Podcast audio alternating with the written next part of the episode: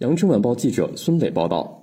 前不久，柏杨的遗孀张香华拒绝将柏杨著作《丑陋的中国人》摘文选入台湾一年级的语文教材，并正式向两岸出版商声明，依柏杨生前交代，如今将永远停止发行《丑陋的中国人》。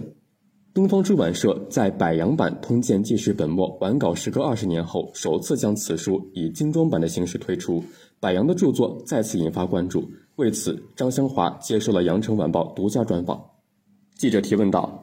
柏杨一生著述颇丰，创作了小说、杂文、诗、报告文学、历史著作等近一百七十余部作品。在日常生活中，他的时间是否都一心扑在写作上？会帮忙做家务吗？对此，张香华表示，白老确实没做过家务，有时太忙了，我们会请零工做。他平时事务繁忙，但是只要有灵感了，就一定要写文章。监狱的生涯让他非常珍惜时间。记者提问。在他的著述中，历史著作占据了很大一部分。为何他倾心于历史著作？张香华表示，一是兴趣，白老本来就喜欢历史；二是狱中十年，他并不能选择太多，要看图书馆里的书来打发时间。柏杨是一九二零年代生人，见证了中国的风风雨雨，他自己的一生也很坎坷，这让他感到当时中国人的品质需要提升。他想的最多的问题就是：中国人为什么会是今天这个样子？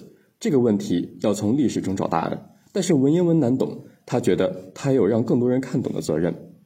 人有寻找归属的情感，而历史就可以为我们提供这种归属。每一个中国人都应该有根，没有根，没有归属感，亲自会怀疑人生的意义。在台湾，重则就会被去中国化言论洗脑，带来更大的困扰。柏杨选择历史题材，就是希望现代人能知道古代中华文化，思考古代中华文化。分辨什么是优美的，什么是不优美的。凡是不优美的，都应抛弃废除，然后提高素质。记者提问：柏杨的历史著作一大特征，就是在家注中注入史学观点和评论，加入自己独特的观察与评论，表达了他作为一个现代人的领悟与感受。在您看来，他书写历史是秉持着怎样的视角和历史观？张香华回答道：在柏杨看来，如果人的智能不能突破时空的限制，历史就没法发展和进步。每个时代都要有人在思想上突破那个时代，所以他选择用现代文化背景、用现代人视角去评价历史事件。现代人的价值是民主、法治以及人权。柏杨的视角也是这样，他更关注在某个历史时期下，人民是不是生活幸福。至于秉持什么史观，柏杨生前聊到过这个问题。他觉得大家应该问的是他的推理是否严谨，结论是否正确。用兵之妙，存乎一心，不必管他用的什么办法，因为他自己也不知道。记者问道：“一九八三年开始着手翻译《资治通鉴》的柏杨已六十四岁，待到柏杨白话版《资治通鉴》，千万字洋洋大观成，柏杨已然七十三岁，白发满头。他当时为何要用白话翻译《资治通鉴》？这部书的完成对他来说有何意义？”对此，张香华答道。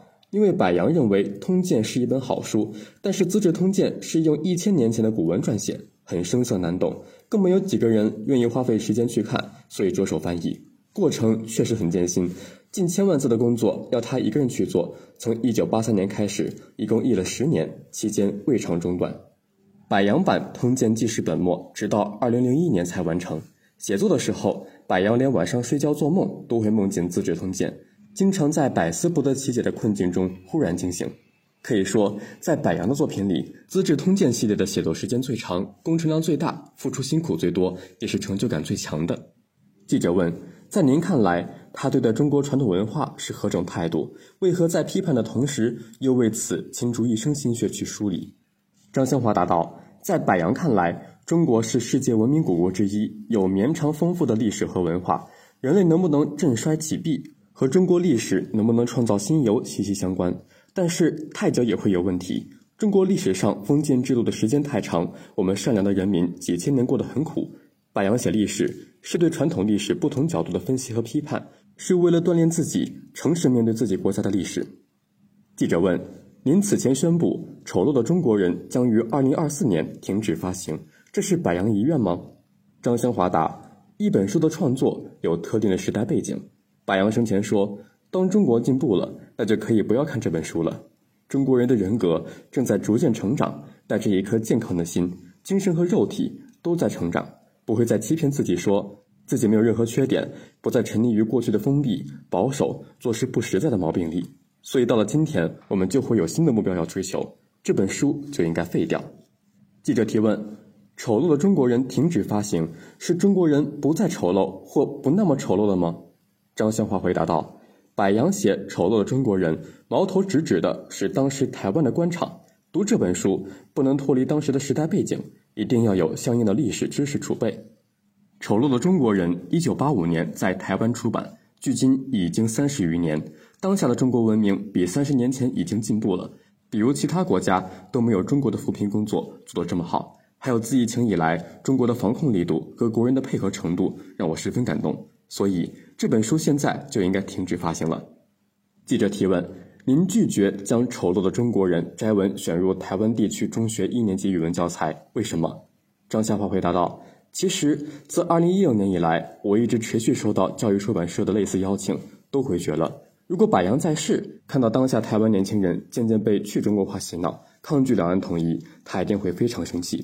柏杨曾不止一次对我说：‘台独之时就是统一之时。’”在这样一个教育背景下，台湾的青少年在对中国文化知之甚少的情况下，即便读了柏杨的文章，又怎能领会柏杨的精神？势必会误读这本书。记者问道：“有人将柏杨的杂文跟鲁迅的杂文放在一起比较，也有人认为柏杨是继鲁迅之后最伟大的杂文家。他是如何评价鲁迅的？”张香华答道：“白老很喜欢鲁迅的小说，鲁迅是了不起的大作家。曾经在演讲时，有人问白老，他是不是比鲁迅好？”白老说：“我觉得我出生在他后面，是站在鲁迅的肩膀上，当然会看得更远。”白老并没有把他跟鲁迅做过比较。我认为鲁迅跟白老都关心社会，有相同的地方。感谢收听《羊城晚报广东头条》，我是主播石杰。